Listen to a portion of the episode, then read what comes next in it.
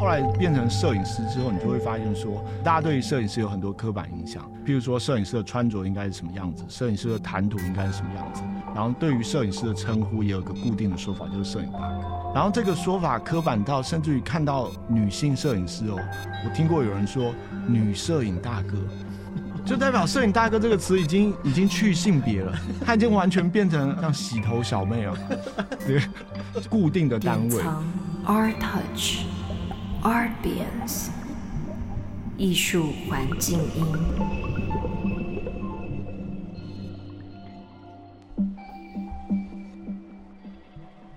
隐藏着黑暗力量的相机啊，在汪正祥面前显示你真正的力量。现在以你的主人。星佑之名，命令你封印解除。线上的朋友，大家好，我是星佑。那今天呢，呃，又来到因为懂得所以慈悲的这个现场。今天我们特别邀请了最近呢，呃，因为靠着脸书发绯闻然后走红的一个文学家兼摄影师。最难得的是一个性别友善的直男。那么欢迎那个旁观的方式的书的作者汪正祥。大家好，我是汪正祥，我是绯闻王。嘿，好，我们很少看到。呃，开场就这么废，但没有关系，他的废都是假的啦，各位听众不要被他骗了。然后呢，今天呢，我们其实呃，我是秉着那个有点粉丝的心态，然后来邀请他来聊一聊。那他好像自称自己是摄影大哥，那他其实在来之前呢，有给我一些呃想要讲的方向，但我觉得那些都太刻板了，所以我们今天就先随意的开场聊一聊，然后先提一下这本书出到现在对你有什么影响啊？没有影响啊，我原本以为出书就会一飞冲天。结果也没有啊，那个案子也没有比较多，然后好像大家对我的态度也没什么转变。我觉得唯一的影响就是好像座谈变变比较多。然后我觉得人很奇怪，就是人其实是看他好像是看你有没有达到某一个成就，然后你那个成就解锁了，就忽然进入到下个关卡。就是我之前也没有什么人邀请我座谈，然后你一旦出书，那个成就就解锁了，忽然之间就参加很多座谈。但是除此之外也没有什么印象。嗯，我是没有出书，但座谈好像也蛮多的，怎么会这样？那那那那那可能你意外的解锁了那个那个成就，对不好意思，不好意思，忍不住呛人的一个冲动。没有没有，其实呢，他这本书呢很有趣，他的从那个书的命名开始，就是直接呼应约翰伯格观看的方式。那他这个旁观者呢，其实。这本书呢，很像是旁观的旁观，然后看到更多呃你看不到的那个现场。那其实我觉得不只是摄影师，我过去在呃很多展览现场的采访经验中，也看到了很多人情冷暖或那种人情世故。那等一下呢，我要从那边切入一个最近汪正祥最夯的脸书贴文，就那则贴文呢，居然是他我了，哎，下次你怎么说怎么说？平常按赞数都没有那么高啊，忽然到两千了，我就。以为我变网红了，对。那则贴文大家的留言分享大致上都分成什么方向？我觉得就两极。你会发现说，大家对阶级这件事很敏感，所以有一些人呢，他努力的要淡化阶级问题，他就会说，其实啊，不是阶级问题，是个人努力问题。然后另外一部分人就是对阶级问题特别的有感触，然后他们就会带入自己的人生经验，就是说我流泪了，或是什么，呃，我懂。然后你就会发现说，哦，原来台湾不管是愿意谈阶级还是不愿意谈阶级，其实大家对这件事情都非常的有感触。嗯，对，这个蛮让我吃惊的。这则贴文应该是三天前发文的，然后现在目前我看呢，已经是累积两千一百一十六人。就是暗赞，但不你看，你看分享还七百多个分享，天啊，真的。呃八百零九个分享，对，现在八百零九了。这则贴文呢，大家可以关注一下汪正祥的脸书，他这则贴文呢，就是在讲，大家自己看，不整个不敢再细讲，对，不敢念出来，怕大家。不过欢迎大家对号入座，就是呢，你会发现呢，汪正祥接到很多私讯，然后大家都会跟他说，我知道你讲是谁，但通常大家猜的呢。都不是他真的想讲的，对。那反而透过这些私讯呢，可以一窥大家对于他这个贴文的想象的那个对象是谁。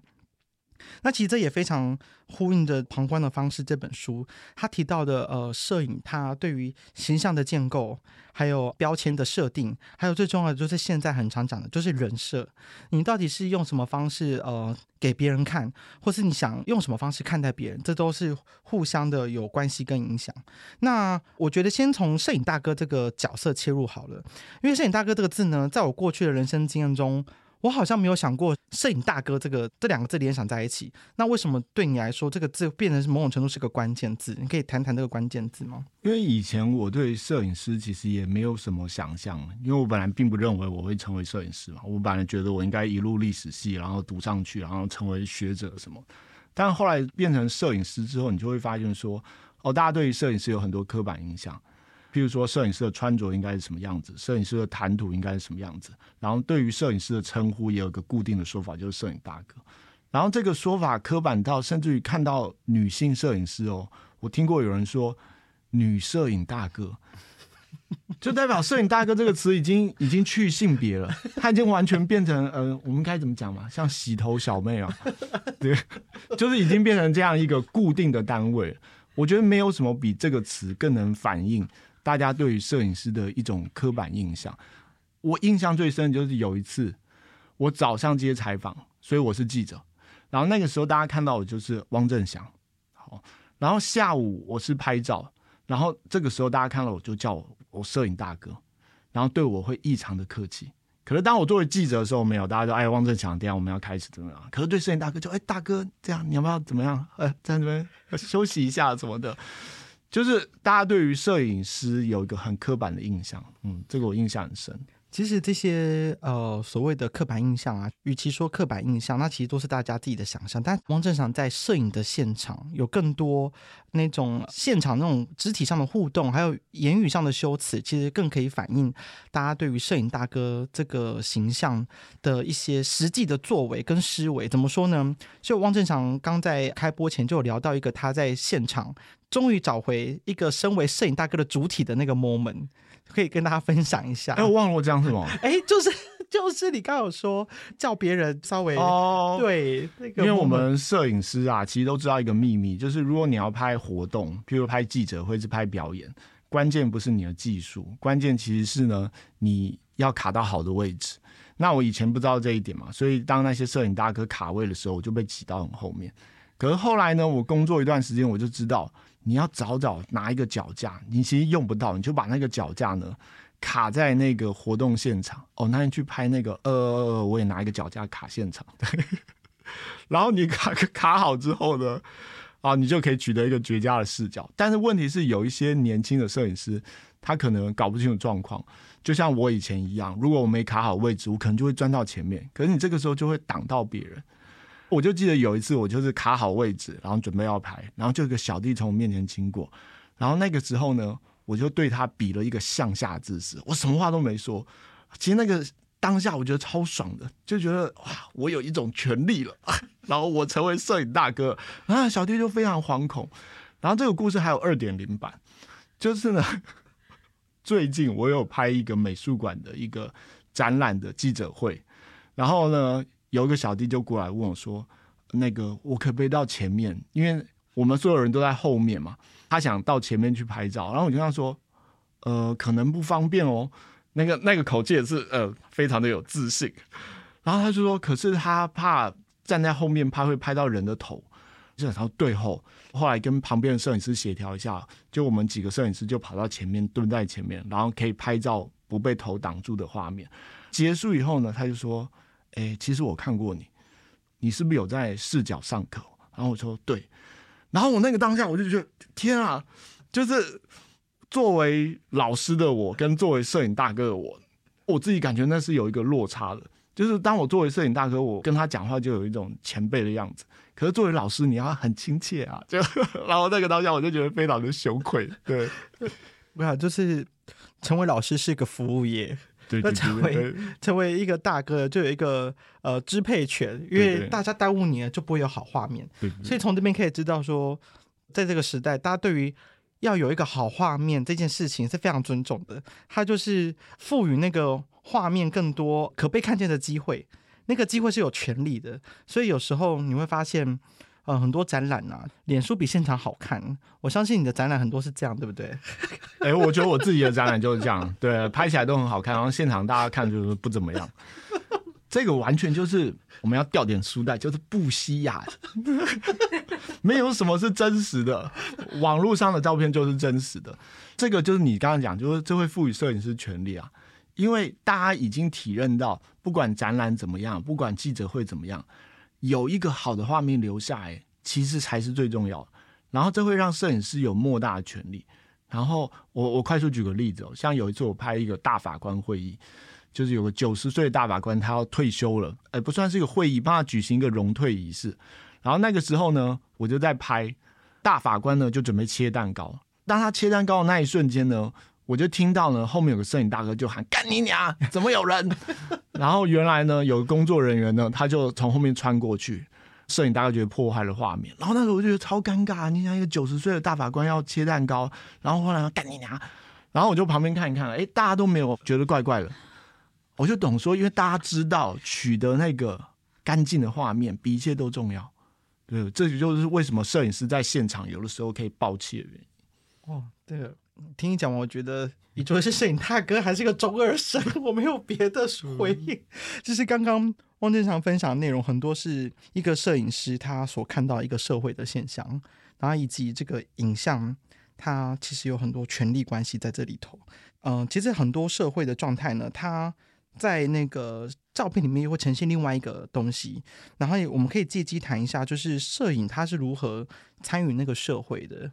那这个参与社会的过程，摄影师又扮演了什么样的角色？这样子，嗯，我觉得我们以前对影像的态度、比较是像说影像就是记录真实或是代表真实，比如说以前的纪实摄影基本上是按照这个信念，但后来大家就越来越理解到，影像这个东西并不是那么单纯纯粹的反映真实，影像其实它有很多预设的概念，比如说文化或是审美，甚至于影像本身也会改变现实的样貌。所以这个时候，对于影像整个观念就不一样，就是说大家看看待影像，不是看待影像如何反映真实，而是看待影像如何反映真实，建构在影像上，甚至于影像如何回过头来改变真实。那如果用当代艺术爱讲的，就是所谓的凝视嘛，gaze，凝视就是一种脉络性的观看。那这个在实际接案中，其实常常会发现这件事。譬如说，有的时候你会发现有些婚宴会馆。现场看很粗糙，可是呢，照片拍起来非常好看。像板桥有很多新的婚宴会馆，那为什么会这样呢？因为那些婚宴会馆它其实是为了摄影而建造的，它的屋顶都非常高，拍起来很有气势。可是你现场看，会觉得不是一个那么好的环境。这就是摄影如何改变了真实的样貌。另外一个例子就是，摄影有的时候取代了我们的经验。因为我看过很多人，他去看展览或是风景区旅游，他从头到尾都不看现场的景象，他从头到尾都盯着相机。最讽刺的是，有一次我看新闻，有个好像是玄彬来台湾，然后有人到机场接机，就啊玄彬来了，就然后我看他从头到尾他就拿着相机，哎，那是他的偶像哎，可是他从头到尾都没有用他的眼睛看他的偶像，他从头到尾都拿着相机拍，因为我们认为。拍照这件事比我们真实的经验更重要，拍照就等于了一种经验。我觉得这个是我们这个时代看待影像、看待照片，跟以前相信影像可以反映真实的那样一个观念很不一样的地方。你这让我想到那个一样是面对自己很向往的那个对象呢，就是我有一次去故宫看故宫三宝，然后呢，他强迫大家在现场不能拍照，嗯、过去还可以开放，就是。不开闪光灯就可以拍，然后现在呢，就是你连拍都不行。大家呢，我会发现大家在现场其实还蛮不耐烦的，嗯、没有一个人能够在在这么崇高的画作面前待超过一定以上的时间。基本大家大家看过，然后知道你在，然后我来就离开。大家没有拍照，发现那停留时间变得很短，好像少做了什么重要的事情。对，然后大家有一种骚动感，变成说，即便这个真机在现场，也没有办法好好的去。面对它，但这个也没有好坏问题，就是一个很自然的一个现象。因为媒体发展到这种程度，嗯，我可以跟大家简单分享一下《王正常》这本书。今天说不打书是骗人的啦，因为呢，我就是来帮他打这本书。为什么呢？请救救这些摄影大哥好不好？你以为靠摄影竟然可以活得很好吗？拜托，所以请大家好好支持这本书一下。就是呢，其实他这本书大致上我自己观看完，它分三个很大的段落。那这三个段落就有一定的铺陈。第一大段落是在讲他自己生命中的影像记忆，我觉得这一点蛮有趣的。他有回忆起自己跟摄影的关系，那个摄影关系。不是只是摄影机而已，包含了他经历过无名小站的时代，还有他怎么观看脸书跟 IG 对现代人生活的影响。那第二个大段落呢，比较像是在讲影像跟认同政治的那个关系，包含就是我们的亚洲如何被塑造，那还有呃摄影圈的比赛，你怎么样认定你是一个专业的摄影师，以及一张照片什么叫做好看跟美这件事情，他讲的比较像是影像的这种认同。那当然也牵涉到了文化。认同的关系，这个其实是已经慢慢的从一张照片变到一个照片所延伸出来的一些意义。那第三个呢，比较像是他讲到很多更多外延的部分，包含摄影跟性别的关系，像他一开头就提到摄影大哥跟女摄影大哥这样的一个例子。那其实呢，在这些大段落之前，我跟汪正祥比较。私密的私聊呢，其实都不是摄影，是在聊书画。很少人知道汪正祥过去在台大历史所。他的论文是写呃文人画，那这是我跟他私下聊天很很多的话题是经过在这个上面。那我们可以聊一聊他对于那个书画的见解。在我看来，他的摄影啊跟书画的关系非常的紧密，只是大多数的人不会去这样去想他。那我觉得可以分享看看那个书画的那个研究的那个养成，那跟现在的关系是什么这样子。哎，这我很期待。等下你可以多讲一下你观察到。这个背景跟我的摄影有什么关系？对，因为我自己其实当年去研究这个题目，我要讲一下，叫做“明初化学变革及其思想史解释”。对，我们收视率瞬间下掉，就是大家跳那边转台。你去博硕士论文，对，你可以搜一下，都没有人引用。对，爱心爱心。我那个时候其实搞不太清楚状况，就是我觉得我并没有真正进入书画的世界。然后我那时候常常跟我的教授讨论，都是一直被教授打枪。就是我那时候其实蛮自卑，觉得我到底要怎么样才能够真正有自信的去欣赏书画？可是我后来回过头来看，就是我做这个研究，其实它某部分让我看到美这件事情是怎么被建构的。就是民国初年那一些人。他们其实某种程度上很像是我们今天刚刚踏入艺术界的人，就是你不知道美是什么，你不知道艺术是什么。那当时他们的资源更加的匮乏，所以他们必须要想个方法去解释，去让他们自己理解到底是什么是美。譬如说文人画这个东西存在了那么久，可是文人画到底能不能纳入美学的范畴？所以当时他们就用了各种方法，其中有一个就是他们想要谈论形式。其实跟今天很像，就是当我们刚刚踏入艺术的时候，我们觉得谈论形式这件事好像具有一种专业感。然后那时候明初这些陈思珍啊、徐悲鸿这些人，他们也试图从形式的角度去解释文人画。可是这就有个问题，就是对文人画有很多可以形式分析。你今天去台大艺史所，你会发现很大一块还是在做形式分析。可是文人画也有形式不能分析的部分。那当时像陈思珍这样的人，他就。很快的意识到这件事，他就开始谈形式之外的精神价值。那过去的艺术史研究会把这个当成一种落后的表现，就是你又回到了传统那种跟心性修养相关的艺术观。可是事实上，我觉得陈思真的对于精神因素的强调，是经过了对于形式的探究，然后再进一步反思，所以那个意义跟传统的强调心性是不一样。我觉得那部分很有趣，就是。让我意识到形式或是专业这个东西，在艺术当中其实是一个永恒的课题。就是我始终没有办法全心全意去拥抱形式或是拥抱艺术专业。我觉得有部分跟文人画有关系，因为文人画其实在一开始它是非常反专业的，它是相对于那些职业画师的。只是文人画到后来，它出现了自己的专业。可是这件事情其实也面对批评，譬如像有个学者叫 Levinson 列文森。他就对于文人画居然出现专业，去出现了固定的图示这件事情，他非常的觉得有问题。他觉得这是一种文人画的堕落。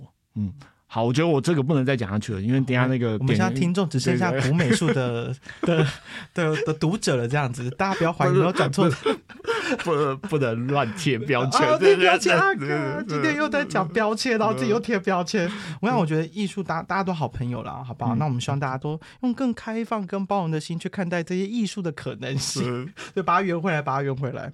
其实我会觉得汪正祥他的书里面让我想到很多书画的问题，然后原因是因为，嗯，就我觉得文人画很像当代圈呐、它就是树立了一个你会我也会，但嗯你不懂我懂这样子。对对对对对我觉得文人画有这种状态，所以我觉得，呃。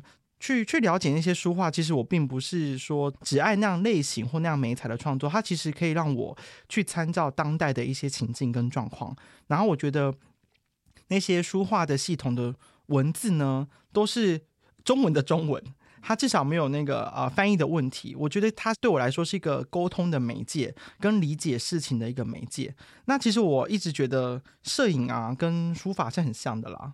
因为通常摄影师呢也会有个状态，就是拍一百张选一张好的，书法家也会，他也会写很很多个，只挑一个他觉得最精准的那个挑选，跟那种啊、呃劳动的过程其实很像，只是书法可以长时间的一直写同一个东西，可是摄影必须在某个瞬间，在那个 moment 发生的当下狂拍，所以呢，数位相机。就让他们更趋近这种状态，不像过去那种底片的关系。那好，就是我稍微提一下，就是我对汪正祥大家比较不熟悉的汪正祥是什么。那其实我跟他有个共同的偶像啦，那个书画的偶像呢，就是徐小虎老师。对我们两个都很爱徐小虎。那徐小虎老师呢，大家有兴趣呢，可以去搜寻一下我们典藏丛书啊、呃出了蛮多这个系列，借机帮我们典藏。就是呃打一下广告这样，呃徐小虎是我们两个共同的一个话题。那其实当代艺术圈很少人能够聊这个。至于为什么喜欢，那么有机会再聊。那我们这是一个关于呃书画的一个讨论。另外一个呢，其实是我对汪正祥最感兴趣，那我觉得也是我呃认识他以来，我第一次感受到有一个很柔软的那一面，就是关于他。为什么对于摄影的一个执着，还有他的那个为什么对于摄影的创作有一种驱动力，其实跟他的母亲很有关系。那其实，在访问他以前，嗯，我听过其他的广播有谈过这一块。那我想说，请汪正祥自己再细聊一下这一块。对，嗯，因为我并不觉得我在摄影上有什么天分，其实我常常也会想说，为什么一直要做摄影？然后我后来想到了有一个原因，可能是因为呢，因为我的视力很不好。所以小的时候呢，其实我妈就会出于一种补偿心态，她会买各种跟视觉相关的东西，比如说她会买放大镜啊，买望远镜啊，然后呢，她也买数位相机。很早很早，大概在那个两千年数位相机刚出来的时候，我妈就买数位相机给我。然后还记得那时候，我跟我哥，我哥拿了数位相机出去，结果搞丢了。我妈第二天马上买。那个时候，其实我知道了她是什么意思，她就是觉得那个是。弥补他的小孩，可是我我也觉得不以为意。我觉得我理所当然应该享受这些，就是我心里面养成一个习惯，就是我使用这些设备是因为我妈疼爱我。所以后来当我开始想要从历史学转艺术的时候，我可能潜意识当中就觉得我有特权去使用相机这件事情。那对我来讲是一个我妈给予我的特权，我妈给予我的恩赐。所以即使我在摄影上并没有那么有天分。我还是觉得我理所当然可以用这些东西，就到今天我我买个镜头买个相机，我都还有一种很爽的感觉，觉得这代表我妈妈哎对我的爱这样子，嗯，我觉得这个是一个比较感性的因素吧，嗯，我会特别聊到这一块啊，除了跟我个人关注的议题啊，跟我个人特质有关，那我也相信一个创作者他能够这么持续的进行一个创作，他有一个。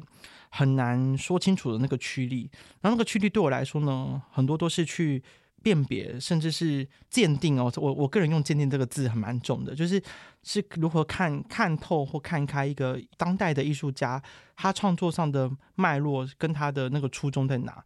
过去汪正祥的创作对我来说，很多是修辞上的思辨。那这种修辞上的思辨呢，对我来说很多是可能是他的语文能力很强。或是他思辨能力很强，对我来说，他还是少了某种血肉。那直到我听到广播，啊、在别台广播提到这一块，我对他的作品的观感完全不一样了。我曾经有一次，我我没有特地约汪正祥去看他的展览，那一次是在好像是金门金门街有一个呃，我忘记展览名称，于静，对于静，然后他那个那个展演的现场，就是他就是拍灰尘。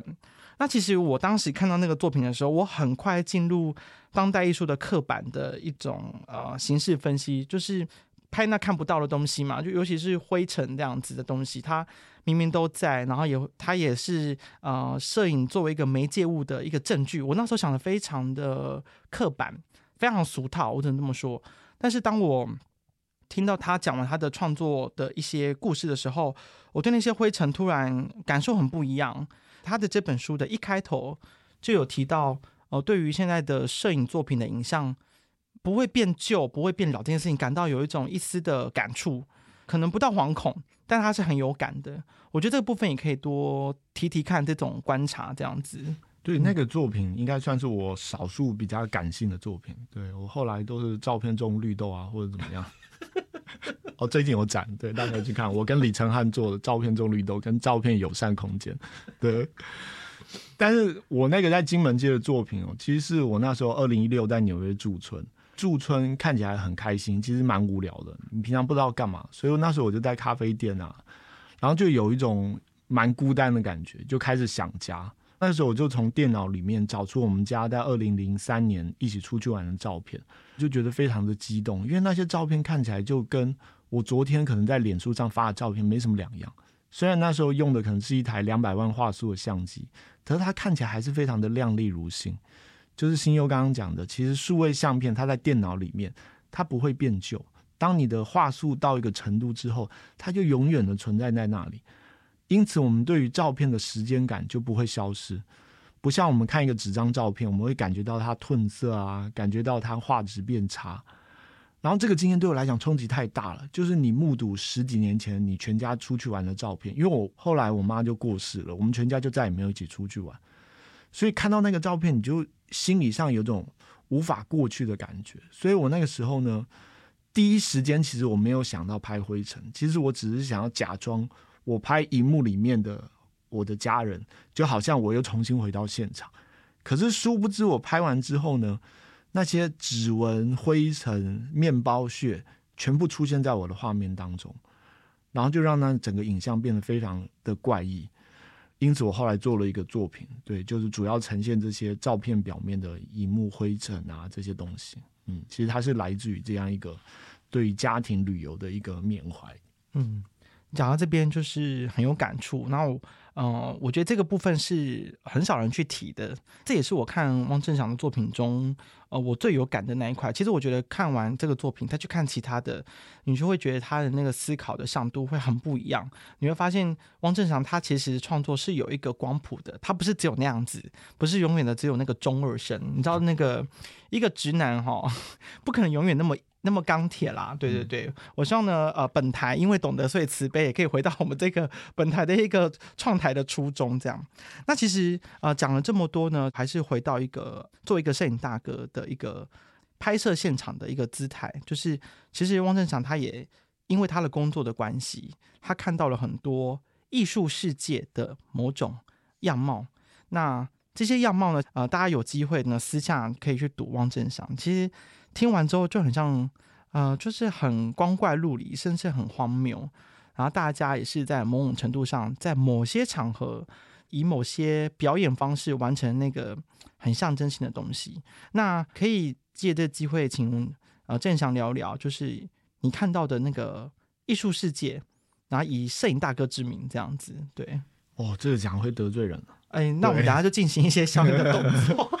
就是我的工作常常会拍一些这种，比如展览现场啊、记者会啊，或者什么 VIP 之夜啊，就会看到呃，感觉非常光鲜亮丽的这些艺术家。首先你会发现一件事，就是说艺术其实分成很多圈呢。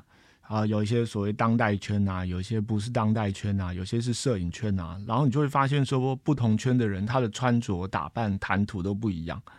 比如说，我们都知道艺术家出席各种场合会穿黑色嘛，但是呢，艺术家的黑跟摄影大哥的黑是不一样的。我们摄影大哥的黑衣服是机能性的，可是艺术家的黑是有设计感的。但是艺术家的黑跟实践黑，哎，不能特别挑实践。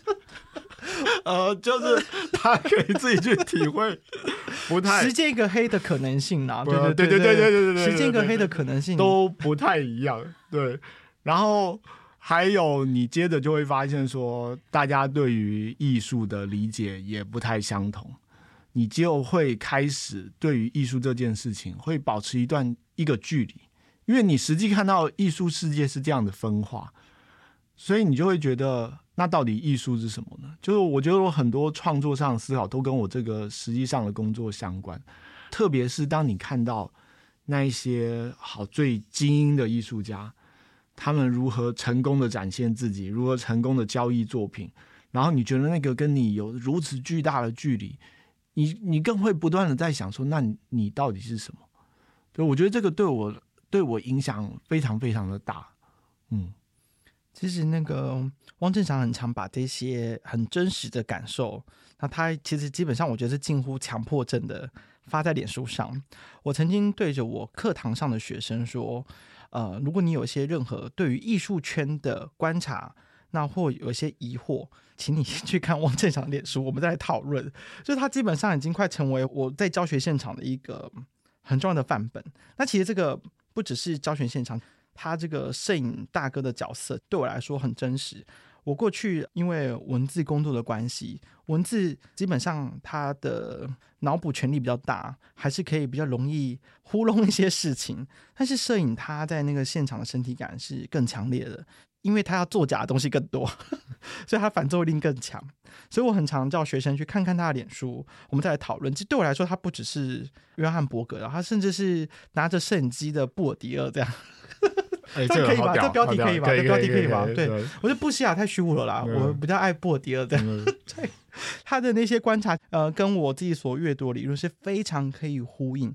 然后，当我们每一次都在讨论呃那些西方社会学的观察不能完全适用于台湾的这个结构的时候，为何不看看汪正祥的书呢？他就是从这个结构里面呃观察，然后反刍出来的，而且用字非常好懂，他也没有。卖弄太多的学术，但是那些不卖弄的背后，都是可以跟那些呃一些社会理论啊，可以做调节的。所以我觉得大家不要小看这种哦，看似很手杂的，或是很很摄影圈幽梦影的这种小小碎嘴，是非常犀利的。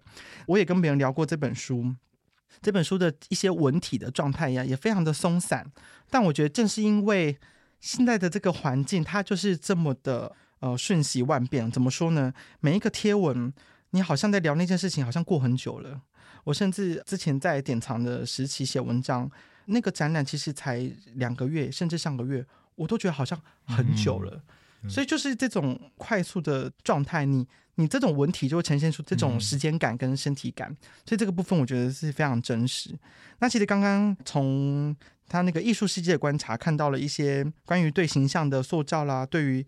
标签的那种观看啊，还有那种阶级的观察。那我们接下来要切入一个，就是这本书当初汪正祥想多写但来不及写进去的一些阶级观察。那除了刚刚的所谓的开幕现场，其实。艺术家并不是全然的中性的，那有人就有江湖嘛。嗯，那当他要变成一个在社会流通的东西的时候，他必然得有某种很现实的状态。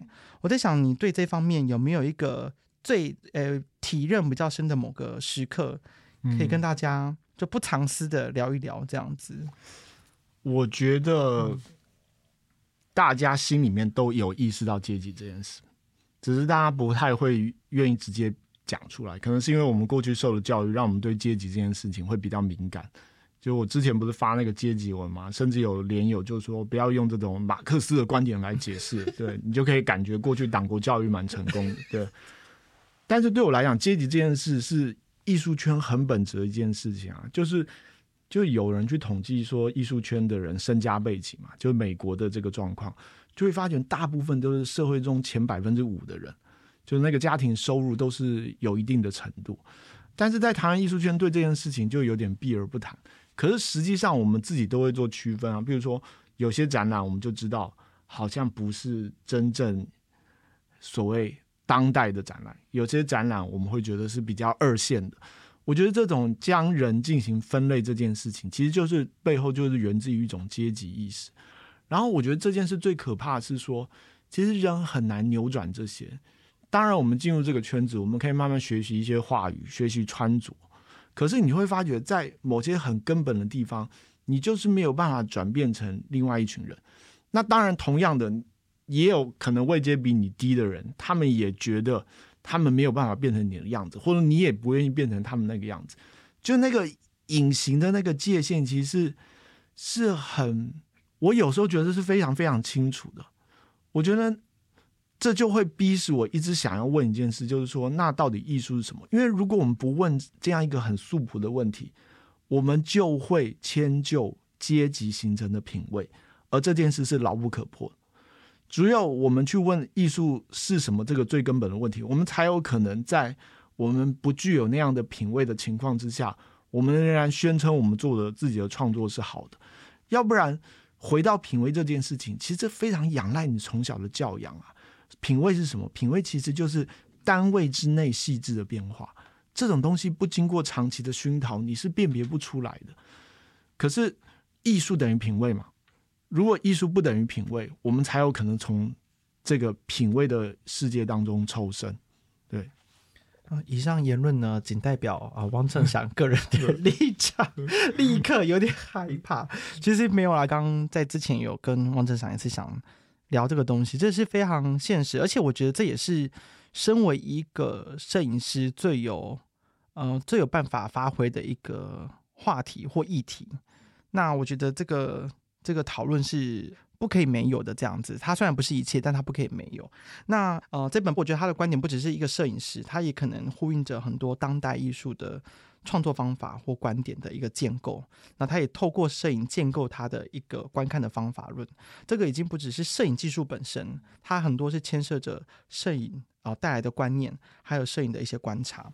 那其实呢，我也借机呢啊为我的下一集打个广告，就是我下一集呢要采访的对象呢是。翻译《艺术家之死》呃，数位资本主义、社群媒体与零工经济全面崛起，二十一世纪的创作者如何开辟新局啊？问号的呃这本书的翻译者尤腾伟。那其实我对于这一方面的议题一直蛮蛮关注的，也是为什么我的这个节目名称叫“因为懂得所以慈悲”。就是我们观看作品的时候，常常有这个状态，你很就像啊，汪正祥刚提到那个牢不可破的那个品味是怎么来的？如果不去面对它。然后解决它，放下它，哎，怎么变佛家语？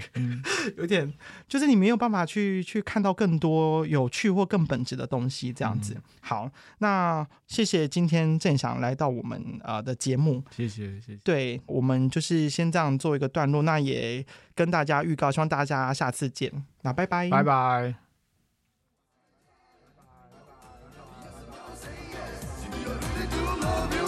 如果你忽然按了个快门，那一定就是摄影大哥。如果半夜被手机吵醒。啊，那是因为划手机，常常将你发绯闻，是不是别有用心？明明很想相信，却又忍不住怀疑，在你的心里，艺术是否就是唯一？爱就是由我常私讯你。Oh baby，照片多拍一点，想我就多看一眼，修图多一点点，让业主都。看不见，哦，白少说一点，想拍你不止一天，多拍点，业主心甘情愿付钱。